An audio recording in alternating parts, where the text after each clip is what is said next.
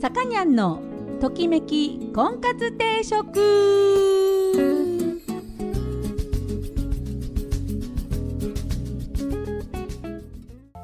はい、えー、皆さんこんにちは。さかにゃんのときめき婚活定食が今週も始まりました、えー、私結婚相談所菩提寺オーナーのさかにゃんと申します、えー、いつもお聞きいただきありがとうございます。今週もよろしくお願いいたします。えっ、と先週うちの母親が補聴器を、え装着しようと、えいう話になったというお話したと思うんですが、えいよいよですね、え注文したものが届きまして、えー、個別にね調整してで、えー、今ですねつけて、えーと、3日目とかなんですよ。でお店のねそのスタッフさんが言うには、えー、マックス聞こえたい部要はけん、えーと、よく聞こえる普通のね状態が100だとしたら、えー、今7割ですと7割聞こえるようにちょっと上げてありますと。なんで、えー、ここでちょっと鳴らしましょうと今までね本当にこう3とか4とかだったのを7まで持ってっただけで相当聞こえるようにはなってるんだけれどもいきなり100にすると7っていうかその10今だと100だの7だと言ってますねえっ、ー、と10か7ね、うん、70%に持ってってるのでえっ、ー、とまあそこで1ヶ月ぐらい鳴らしましょうと。で1ヶ月後にまたねその調整に行ってもうあとちょっと増やしていこうと。で3ヶ月ぐらいねかけてじわじわとその、えー、目いっぱいの状態に持っていきましょうっていうお話だったんですよ。なんであの最初のうちは慣れない音がいっぱい今まで聞こえなかったこう新聞をめくるカサカサっていう音とかも聞こえなかったのが聞こえるようになってるからそのねあの不快な音まで全部こう自分に入ってくるので耐えられなくなる疲れちゃうっていうことがあるんだけどもそういう時は外してください。ね、で1日34時間から始めましょうって言ってたのにもううちの母親すごいもう最初からマックスです。朝から晩まであの平気だって。全然でさっきいよいよあの注意されていたあのシャワーの時ねあの一応防水になってますけどこうね精密機械だから外しましょうって言われてたんですけど早速あのしたまま忘れてそのシャワー入っちゃってもう大慌て なんかねそんな荒れるの早いね。であのー、この順応性っていうのがこうやっぱ人間生きていく上ですごく必要なんでこの順応性の話を、えー、来週したいと思います。ね、えー、来週はこの話をしたいと思います。で今週はですねもうちょっと軽い軽いというかもうちょっと楽にね話したいと思います。今週の婚活のテーマは、えー、人に迷惑をかけて生きてみようと人に迷惑をかけようっていうお話をしたいと思います。で音楽は、えー、しつこいようですがジ・アルフィーを特集したいと思います。めちゃめちゃ曲が多いんです。え46年もやってりゃ曲も多いんです。なんで、えー、その中からかけたいと思います。先週はですね、あのゲットリクエスト、えー、アルフィゲットリクエストっていう1の方からかけたんですけど、今日はね、2。えリクエストを、えー、お客さんというかファンの人から聞いて、えー、再度取り直したというね、えー、そのアルフィーゲットリクエストの2をかけたいと思います。えー、1曲目は From the Past to the Future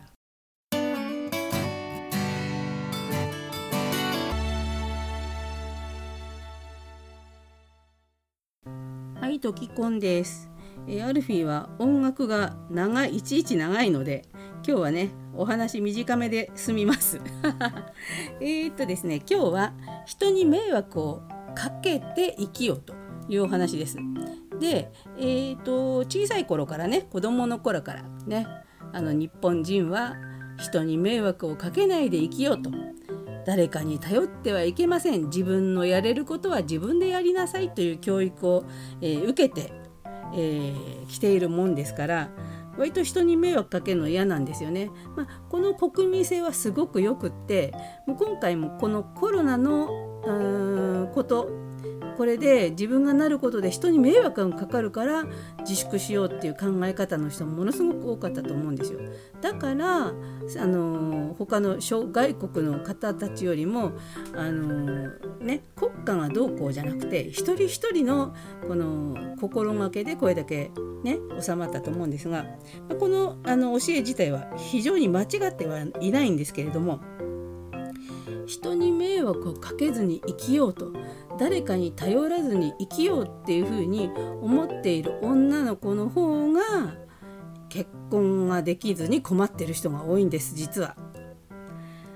あのねこう困ったら助けてとかねお願いとかってね言える人の方が、えー、平気なんですよ平気なんですっていうかあのお願いして男の子がね結構「あ分かった分かった」って助けてくれちゃったりとかするのですごいうまいことね結婚相手をシャシャッと見つけてるんですけどそのね人にと人の手を借りずに自分で頑張っちゃう重たいものとかも自分で持っちゃうような人が、えー、なんか頑張りすぎてこう頼れずに一人きりで生きているっていう結果になってることも多いんですよ。なんで、えー、考え方をね変えましょう。誰かに頼らずに生きているっていう風にはできないんですそもそも。ね。あの誰かに頼らずに生きようと思っているあなた。ね、人に迷惑をかけちゃいけないと思って生きているあなた。今今日のご飯も誰かに作ってもらったかその誰かの生産したものか着ている服も誰かが作ったもの誰かの手によってえー、作られてるから一人で自立して生きてるっつったってあのあれなんですよお金払ってたってそれを作ってる人にまあ迷惑じゃないけど何かの恩恵を受けて生きてるわけですよ。であのどんな子もあの赤ちゃんの時はただ泣いてるだけだったと思うんです。親にあれですよねミルク作ってもらったりおしめ替えてもらったりしてさ相当迷惑かけて生きてきたと思うんですよ。ね子供だからしょうがないとか言わないでね、うん、だから誰にも迷惑をかけずに生きているんだなんてあのそんなことはあの大声じゃ恥ずかしくて言えないぐらいいろんな人に迷惑をかけながら生きているんですそもそも。なんでもっと人に頼りましょう。ねどうせなら。ねあの人に頼ることは悪ではありません。人に迷惑をかける大迷惑はダメですよなんかねその捕まっちゃったりとかするぐらいそういうのはダメだけどあの例えば支え合えるぐらいの迷惑です。ねあの支えてあげる支えてもらう。これは迷惑ではない。っていうふうにあの考えを考えて言葉を変えましょう。迷惑をかけちゃいけないんじゃなくて支えてもらった。これあれでしょ？言葉としてはいいでしょ？支えてあげた。これもいいでしょ？迷惑をかけられたんじゃなくてその人を支えてあげた。迷惑をかけたじゃなくて支えてもらった。っていう言い方を変えましょう。そしてこの迷惑という言葉じゃなく支える支え合うっていう風に変えるとこれってねあの循環するんですよ。何て言うんでしょうね。こうしてもらったからしてあげようっていう気持ちになる。この時にこういうふうにして助けてもらって私嬉しかったことがあったから今度は別の人にこうしてあげようっていうその支える気持ちっていうのはね次の別の人に循環していくんですよ。なんでこれね迷惑かけるっていう言葉だと循環しちゃまずいって思うじゃない？誰かに迷惑をかけまくってその人がまた誰かに迷惑かけてって思うとあれでしょ？嫌な感じするけどやっぱ生きてることっていうのは人に迷惑をかけることであるともう決めちゃいます。でその迷惑をかけるっていうのを言い方を変える支える支え合う。ね。そうして生きていきましょう。で誰かにまあ頼っちゃった。ね。あの誰かにお願いして頼っちゃった時は次えー、誰かを支える側にその支えてもらった時のパワーあのしてもらったことをうん回す。横流し。ね。こうやって考えると辛くないと思うんですね。誰かに何かお願いすることが。職場でも例えば重たいもんとかね。高いところのもんとかね。そういうのをねあのお願いしてもいいんですよ。その辺に男の子がいたら「ねねねねこれ持って」とか。でも「これ持って」って言うと迷惑になるからって言って頼まないって人が多いんです。でもここを「ねえねえねえこれ持って」って言って持ってもらった後にえーと、何回か前に言ったと思うんですけど「ありがとう」ね感謝を伝える「ありがとう」をその場で言うじゃない？持ってもらってね。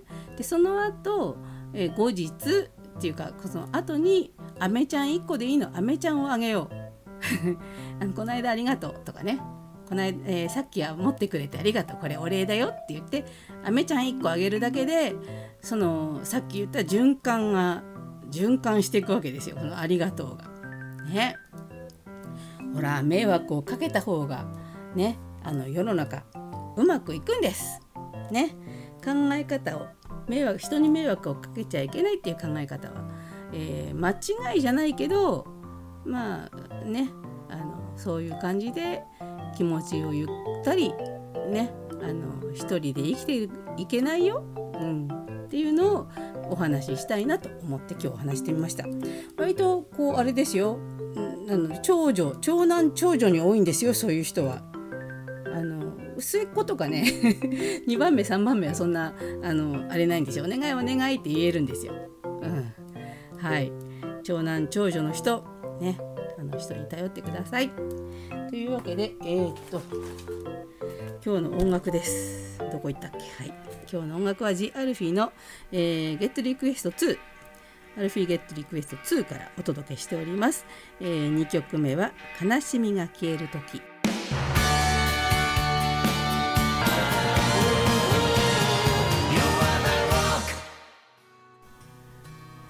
さかにゃんのときめき婚活定食そろそろ時間になりました。この番組は出会いや婚活について皆さんと一緒に考えていく番組です。お悩み相談やリクエストなどお待ちしております。また菩提寺という結婚紹介所のお店を金沢と富山と2店舗でやっております。興味のある方はぜひお越しください。初めての方も会員さんもホームページから簡単に予約ができるようになっております。ご来店をお待ちしております。でえー、っとなんだっけ？さっきの補聴器 補聴器屋さんみたいな話になって補聴器の話なんですけど今回は高いの高いの買ったんですよ。補聴器高いんですよ。ねあの今回のそのなんであのね給付金です。10万円もらいました？皆さんね。10万円をえ補聴器にね。ありがたいことです。ね、今回政府に買ってもらった補聴器、ね、こういう感じで何かねこう何て言うんでしょうね。記念に 記念？あの物に残すと覚えてるんですよ。あああの時に定額給付金ってのがあったねって。だけどなんか貯金しちゃったり何の気なしにこう普段のねあのものに使うともらったこと忘れるよね。なんか麻生さんの時なんかもらったらしいじゃん。覚えてないんですよ。その給付金もらったの。いくらもらったのあの時。ね。うん。そんな感じなんでなんかあのあぶく銭っていうかねこう何かそういう給付金とかが出た時は、まあ、生活に困窮してたらしょうがないですけどあのね。なんか買った方がいいんじゃないかなって。うん。なんか覚えてられるからねそうするとあああの時ねって。忘れちゃったもんね。麻生さんの時いくらもらったかも。何もらったかも。忘れちゃったもん。はい。でもこのコロナのはねうちのお母ちゃんの耳に入ってるって思うんでね。ね。そういうことですよ皆さん。はい。というわけで今日は「ジ・アルフィーのアルフィゲットリクエスト2」から、えー、3曲お届けしておりました。えー、終わりなきメッセージっていう長い長い曲を聴きながらお別れしたいと思います。えー、お相手は菩提寺のさかにゃんでした。それでは皆さんまた来週。さようなら。